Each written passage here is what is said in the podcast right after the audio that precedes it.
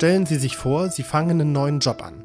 Und nach nur vier Wochen reden viele Ihrer KollegInnen darüber, ob Sie nicht besser die Firma verlassen sollten. Das ist dann entweder heftiges Mobbing oder wie im Fall von Liz Truss mangelhafte Arbeit. Wie die britische Premierministerin um ihr Amt kämpft, das hören wir gleich.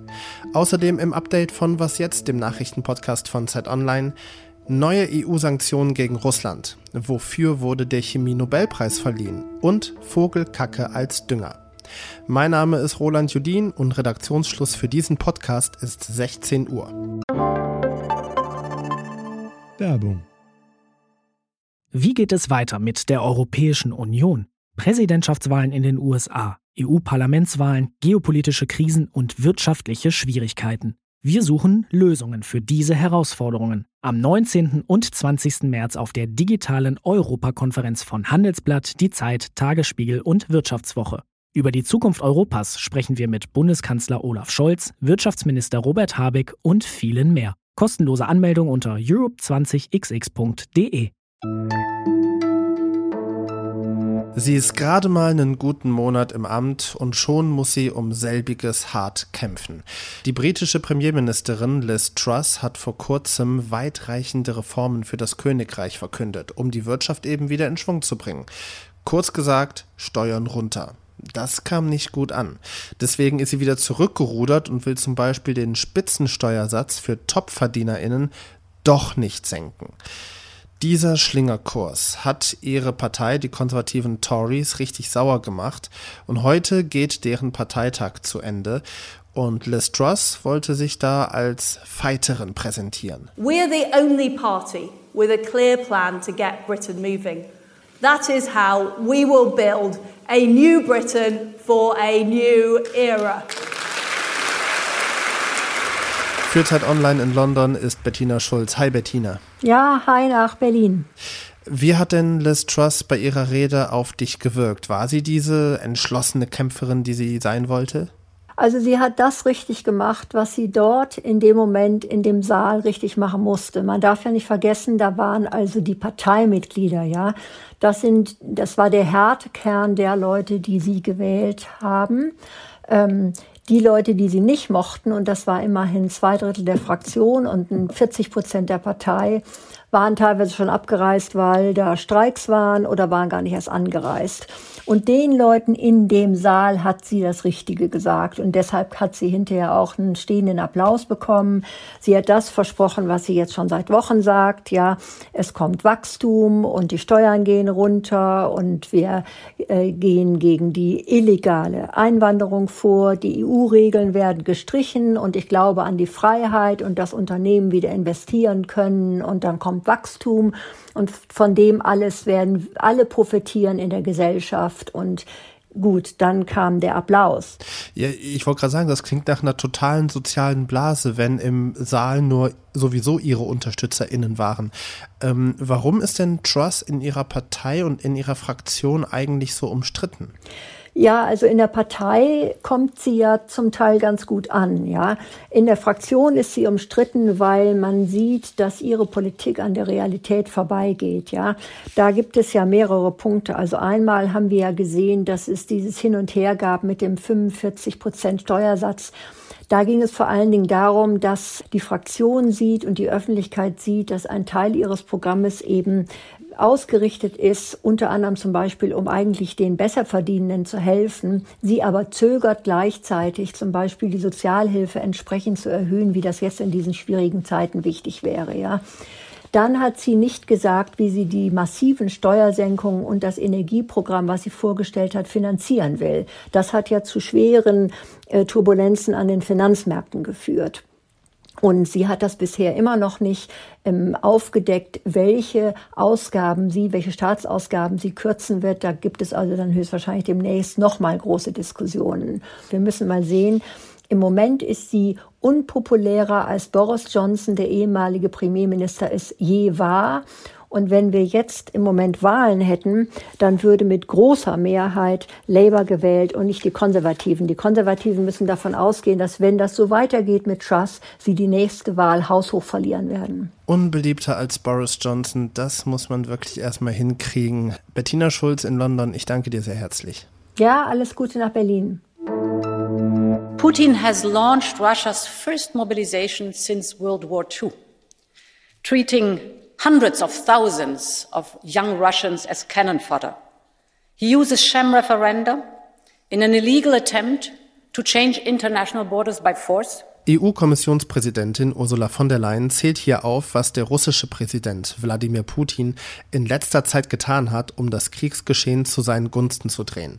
Die Mobilmachung in Russland und die Scheinreferenten. Die EU hat heute auf die Annexion von ukrainischem Territorium reagiert und zum achten Mal Sanktionen gegen Russland verhängt. Unter anderem soll der Handel weiter eingeschränkt werden, Beamten, die an den Scheinreferenten und der Annexion beteiligt waren, drohen Strafen. Und die Preise für Ölimporte aus Russland sollen gedeckelt werden.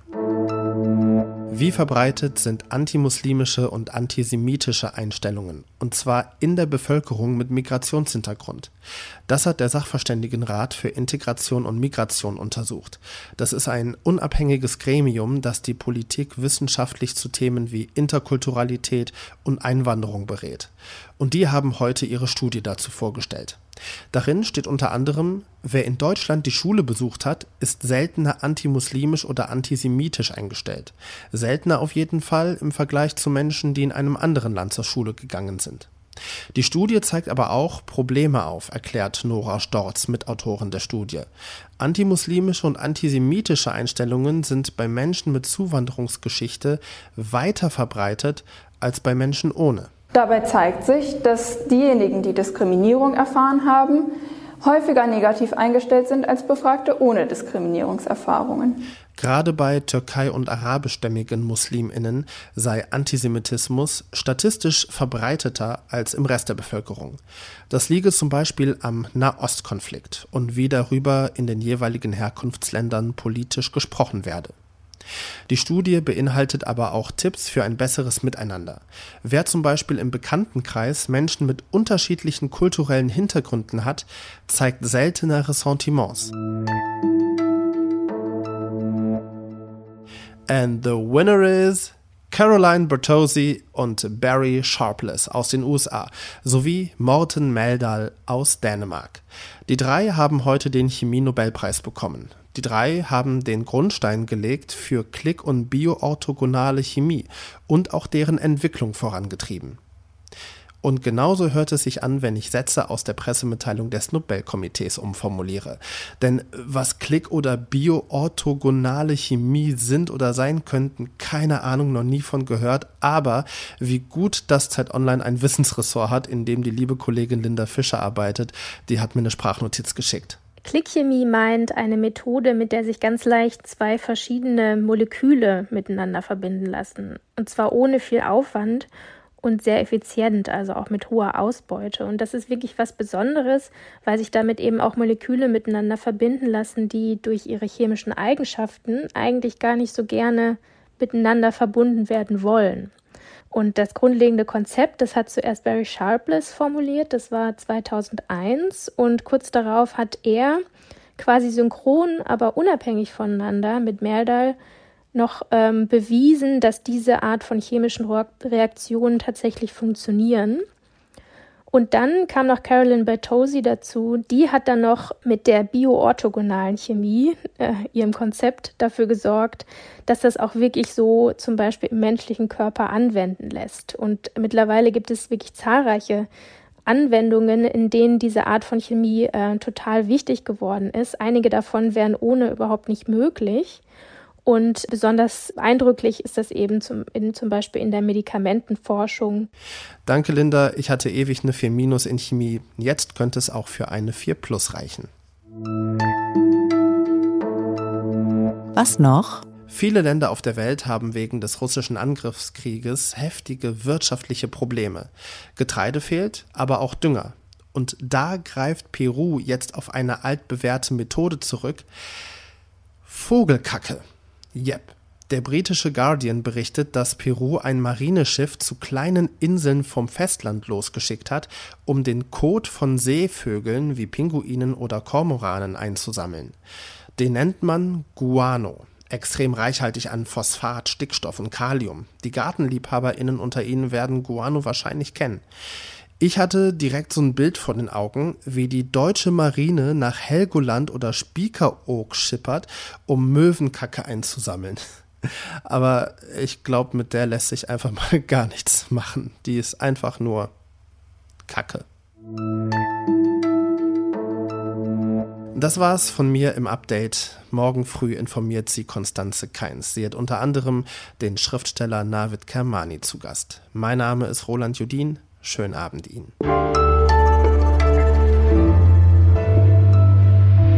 Und von daher ist sie gefangen. Ja, auf der einen Seite kann sie ihr Programm eigentlich nicht durchziehen, wie sie möchte, ohne Wähler zu verlieren.